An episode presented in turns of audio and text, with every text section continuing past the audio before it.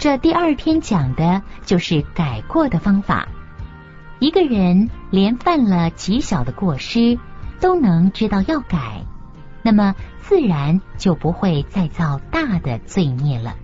在春秋时代，当时各国的高级官吏常常能从一个人的言语、行为上观察，就可以判断出这个人可能遭遇到的吉凶祸福，并且没有不灵验的。这可以在《左传》和《国语》这几部书上看得到的。大凡吉祥跟凶险的征兆，都是从心里发出根苗而反映出来的。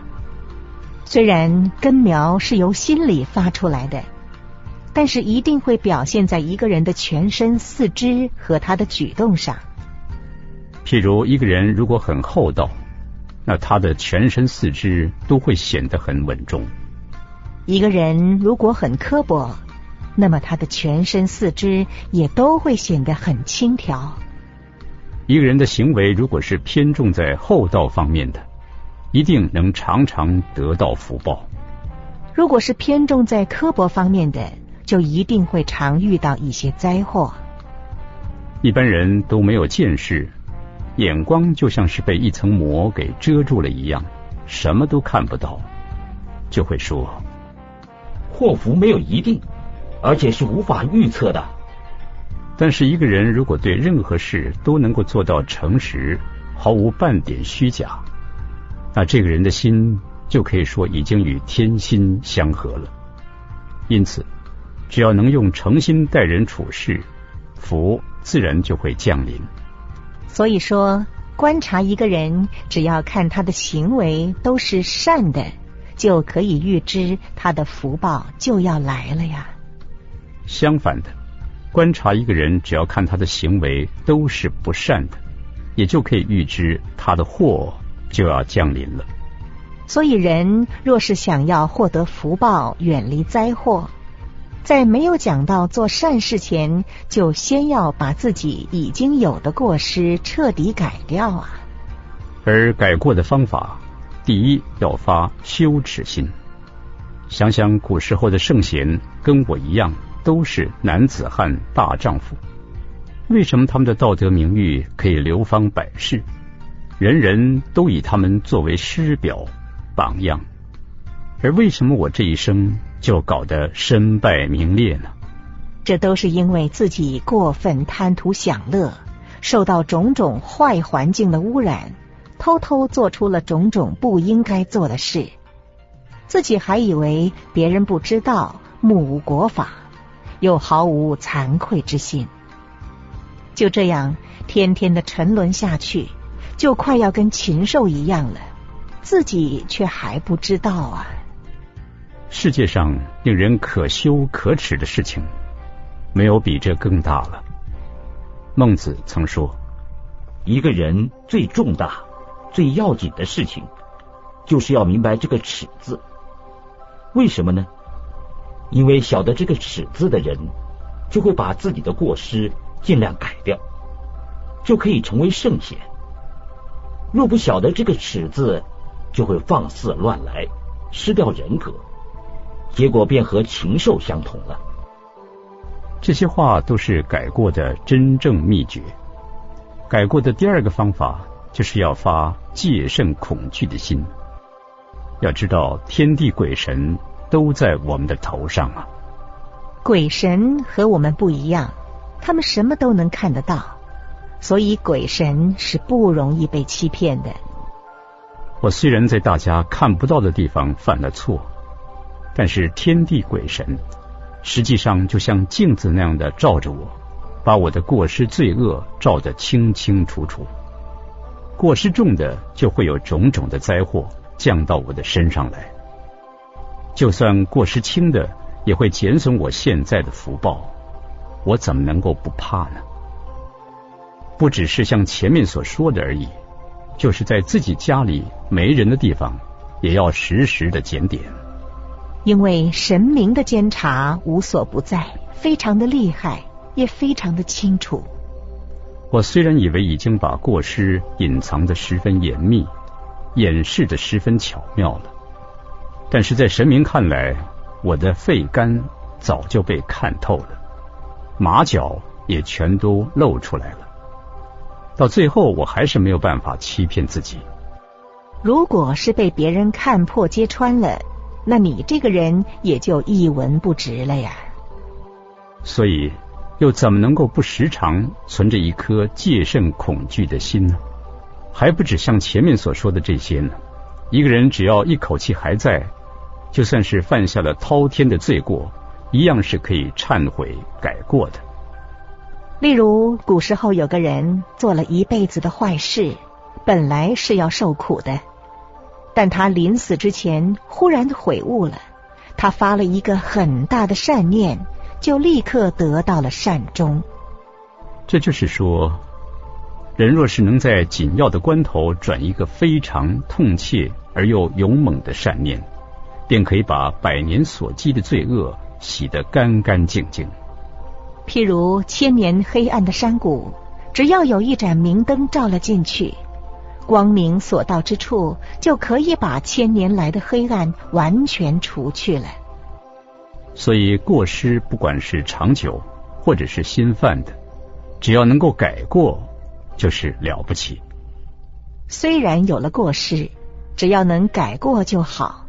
但是绝对不可以认为，反正犯错是可以改的，就常常犯错也不要紧，这是万万不可以的。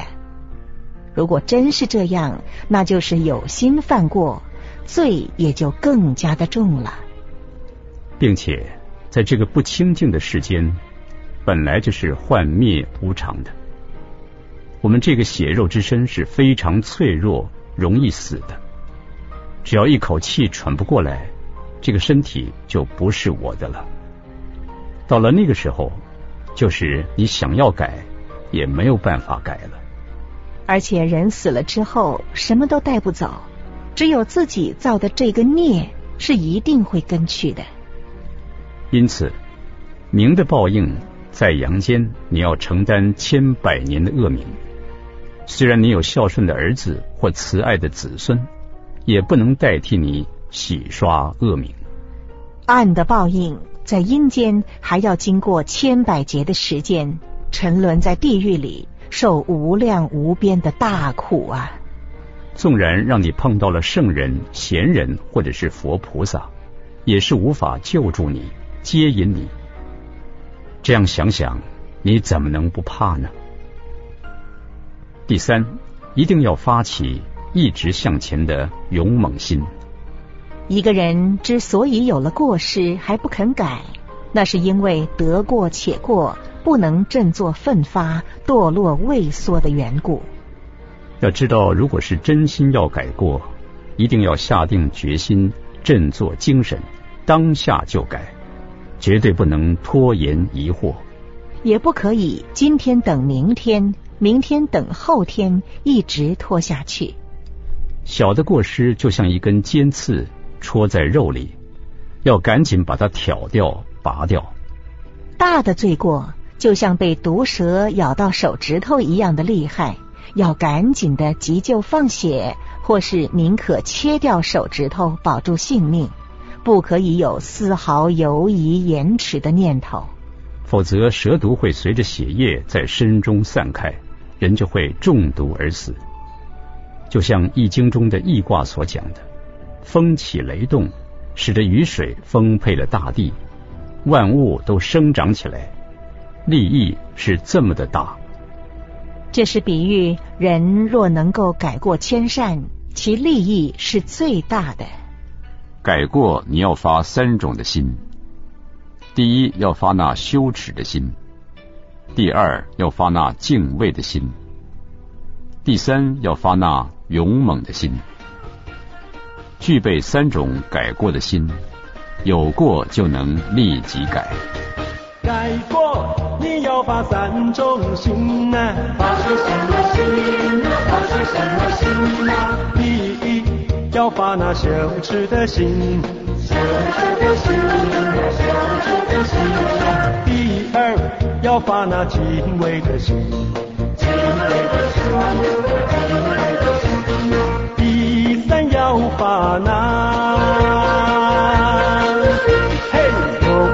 心哎，勇往的心呀，具备三种改过的心，有过就能立即改。具备三种改过的心，有过立即改。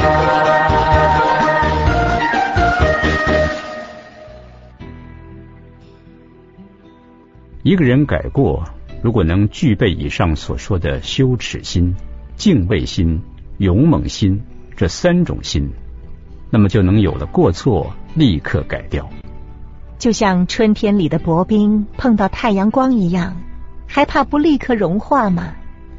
但是要改过，也有三种方法：一种是从事实上改，一种是从道理上改，一种是从心念上改。如果用这三种不同的方法来改过，那么所得到的效验自然也就不会一样。现在先从事实上改的这一句来加以说明。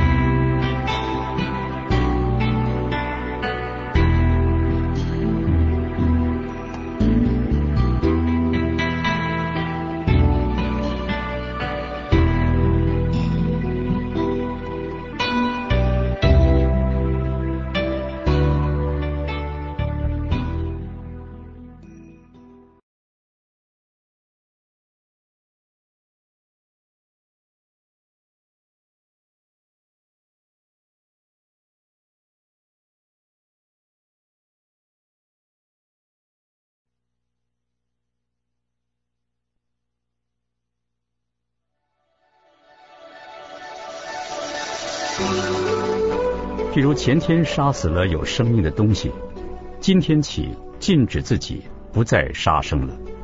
前天发火骂了人，今天起禁止自己不再发火了。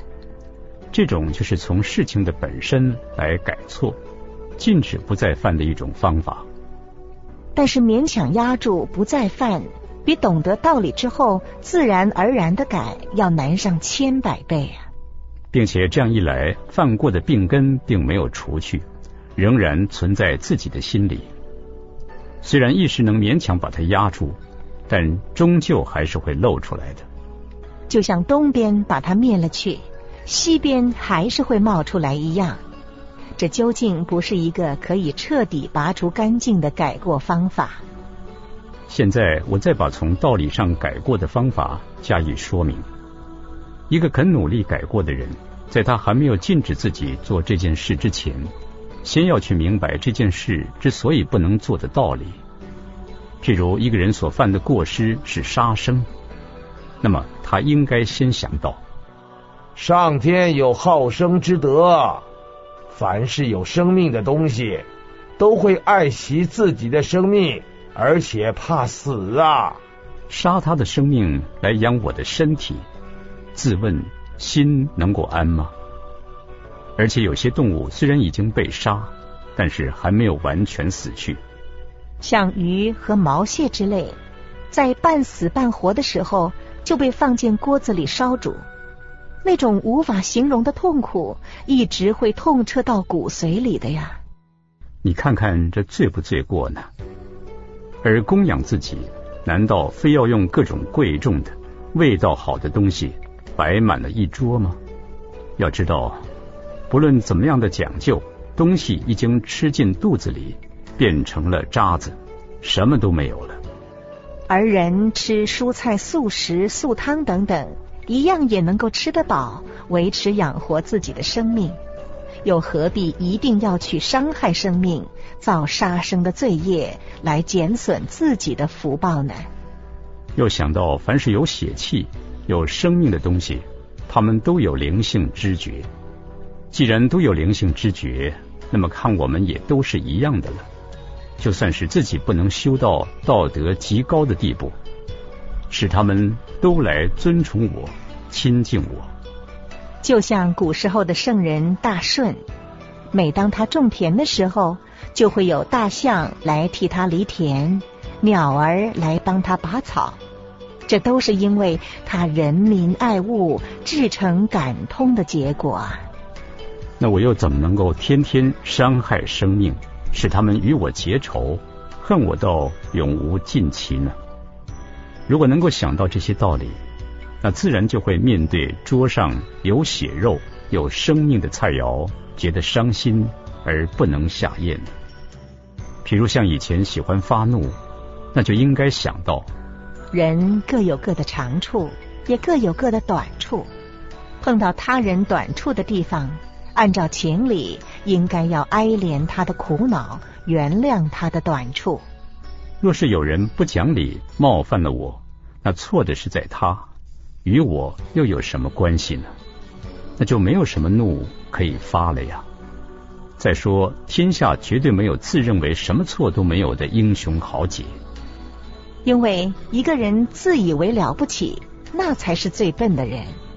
天下也绝对没有怨恨旁人的学问，因为人若是真正有学问，就会更加的谦虚，而且能够严以律己、宽以待人，哪里还会怨恨别人呢？所以，怨恨别人的人一定是没有学问的人。